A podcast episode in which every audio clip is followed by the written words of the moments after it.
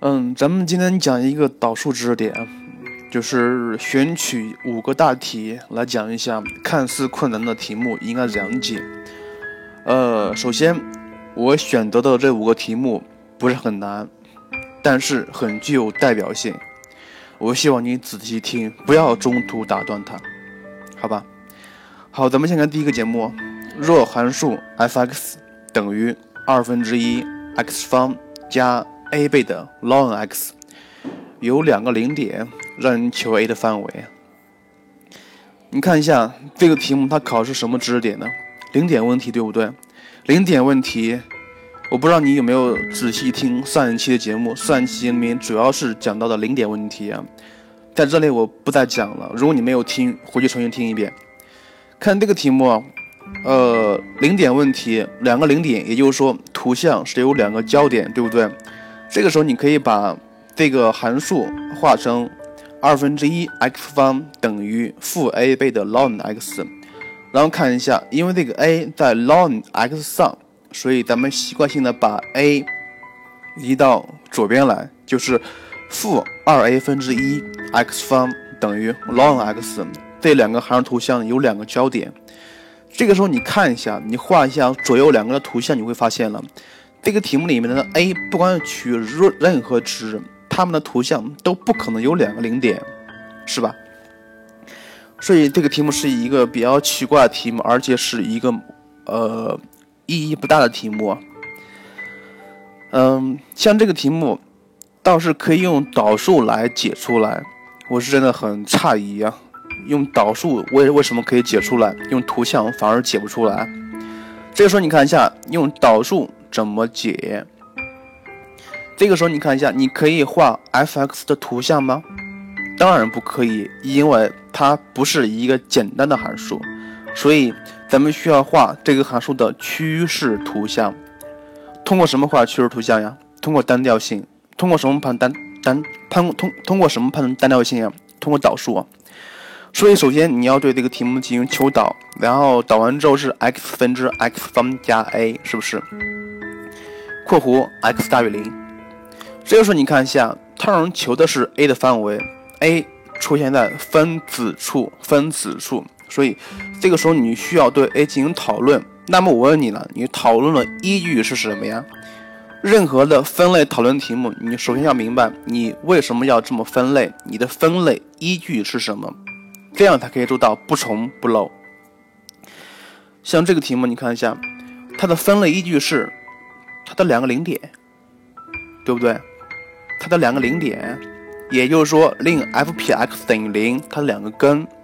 你看一下，如果这个里面的 a 它小于零的话，f 撇 x 它就没有根，而且 f 撇 x 的值都要大于零，所以这个时候 f(x) 在它的定义域内是单调递增的，单调递增的绝对不可能是有两个零点的，对吧？所以呢，你再看第二类，当 a 小于零时，然后你解它的根，一个是根号下负 a，一个是负的根号下负 a，对不对？这个时候你再判断一下它的单调区间，很好判断了，它是从负无穷到负的根号下负 a。它是单增的，并且从根号下负 a 到正无穷也是单增的，中间那一段负的根号下负 a 到根号下负 a 是单减的，对不对？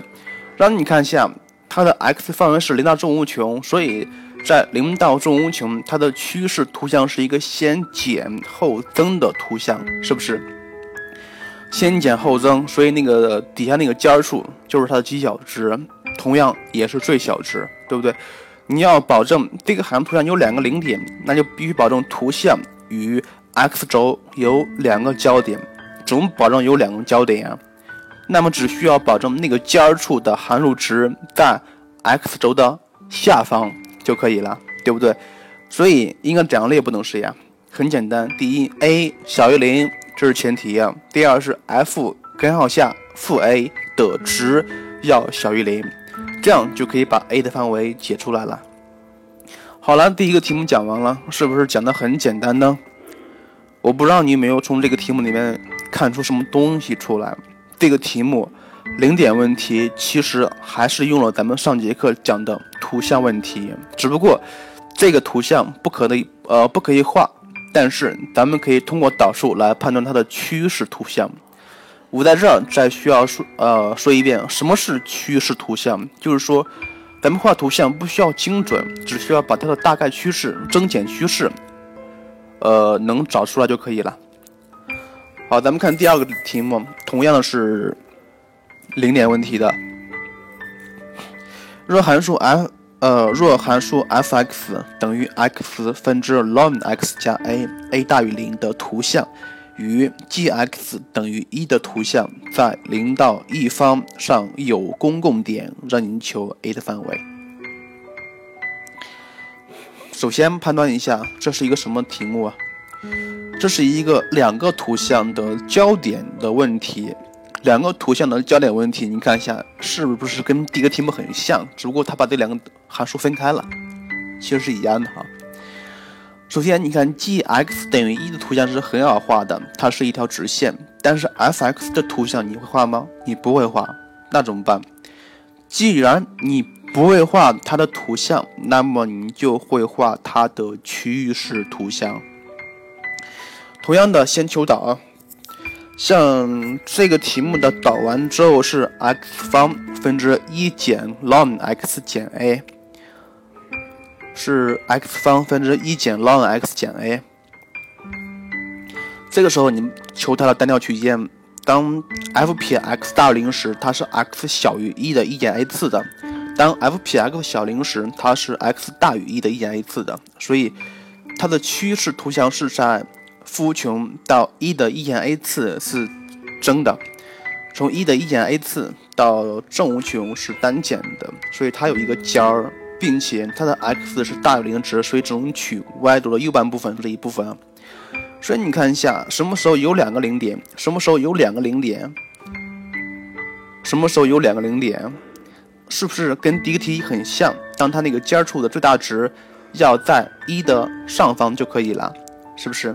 没错，但是这个题目有一个很奇怪的地方，他说是图像在区间零到一方上有公共点。这个时候，你知道一的一减 a 次是最大值，并且你还知道有一个限定区域是一方，但是你还需要判断一下这两个值的大小关系，因为题目里面给了 a 大于零，所以一的一减 a 次要小于一的平方，所以。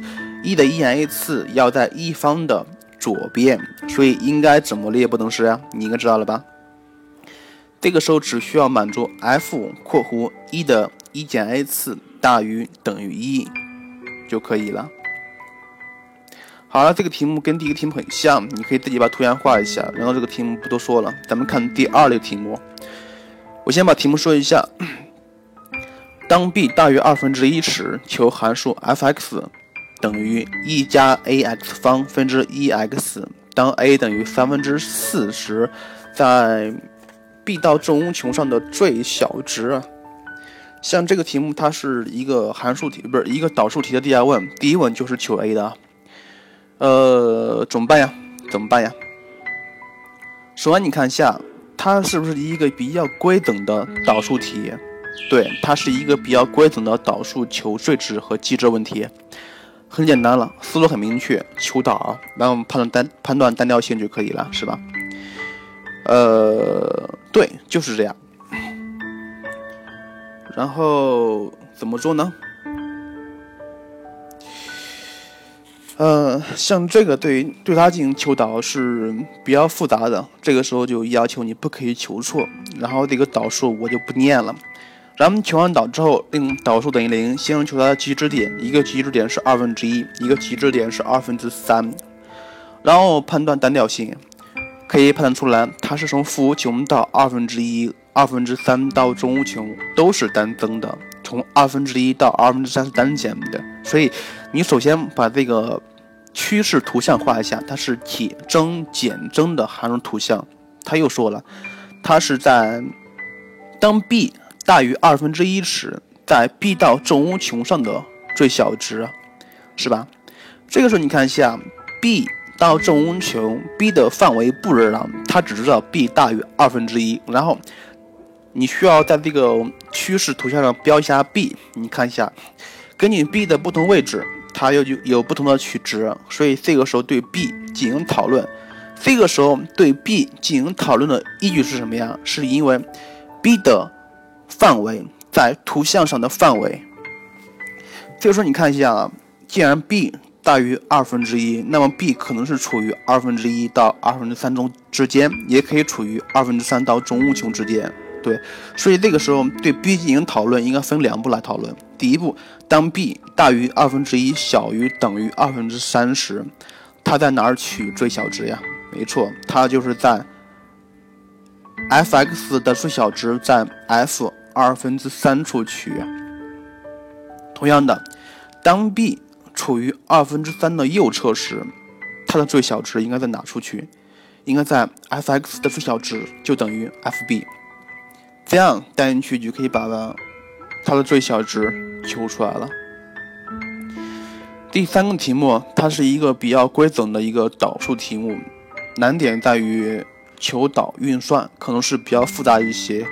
另外一些就是对于参数的进行讨论，注意不要讨论的。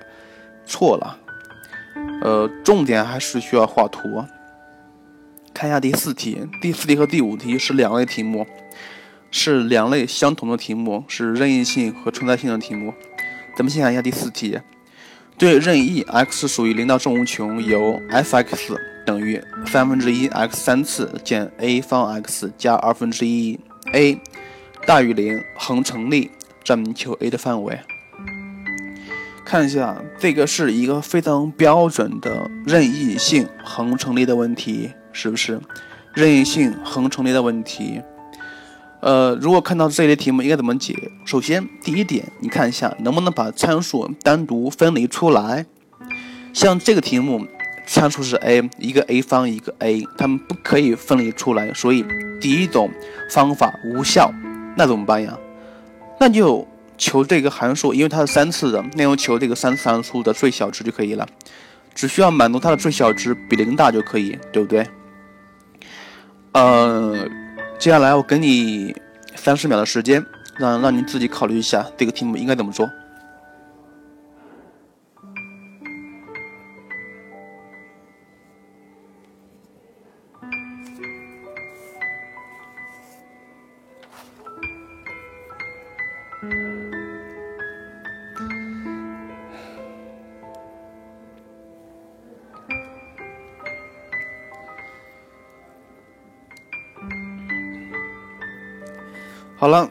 对它进行求导，导完之后是 x 方减 a 方，是不是？然后令它等于零，它有两个解，一个解是一个是 a 和负 a，对不对？a 和负 a，首先你看一下这个题里面对 a 有没有限定范围？没有吧，是吧？所以对 a 进行没有限定，而且让求是 a 的范围，所以你需要对 a 进行讨论。为什么对 a 进行讨论呢？因为你需要解这个不等式。因为解不等式，一个二次不等式要大于大的，小于小的。你知道 a 和负 a 哪个大哪个大哪个小吗？所以这个时候你的分类依据就是 a 和负 a 的大小关系啊。所以应该怎么分呢？当 a 大于零时，当 a 小于零时，当 a 等于零时，对不对？在这我就不说了啊，这是比较简单的。这个时候接下来你自己解就可以了，题目不难做。看一下第五题，对任意的 t 属于跟呃一到二，g(x) 等于 x 的三次加二分之四加 m(x 方减二 x)，在区间 t 到三内不是单调函数，让你求 m 的取值范围。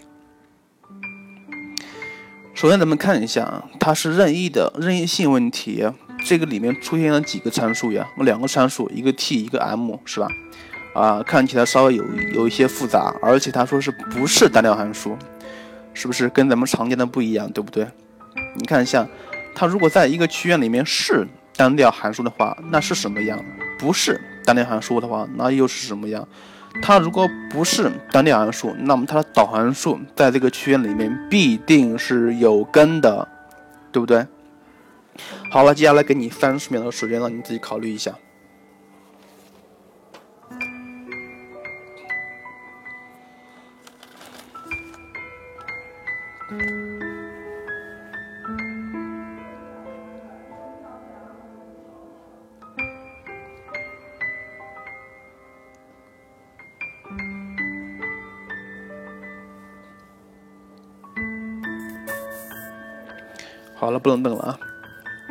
你看一下，先求导，为什么先求导呢？呃，我刚刚说过了，它在这个区间里面不是单调函数，也就是说，它在这个区间里面只存在拐弯的地方。什么是拐弯的地方？其实就是导数的极值点，对不对？也就是说，这个函数的导函数在这个区间里面是存在零点的，对吧？所以你先对它进行求导一下，它导完之后是三 x 方加括弧四加 m x 减二，所以这个题目就可以转化成为这个导函数在 t 到三内存在根、存在根、存在根，怎么存在根呢？这个时候你需要画一下图像了，它是一个开口朝上的一个一元二次函数图像，很简单了吧？t 到三上是存在根，那么只需要保证 g 撇三大于零，g 撇 t 小于零就可以了，对不对？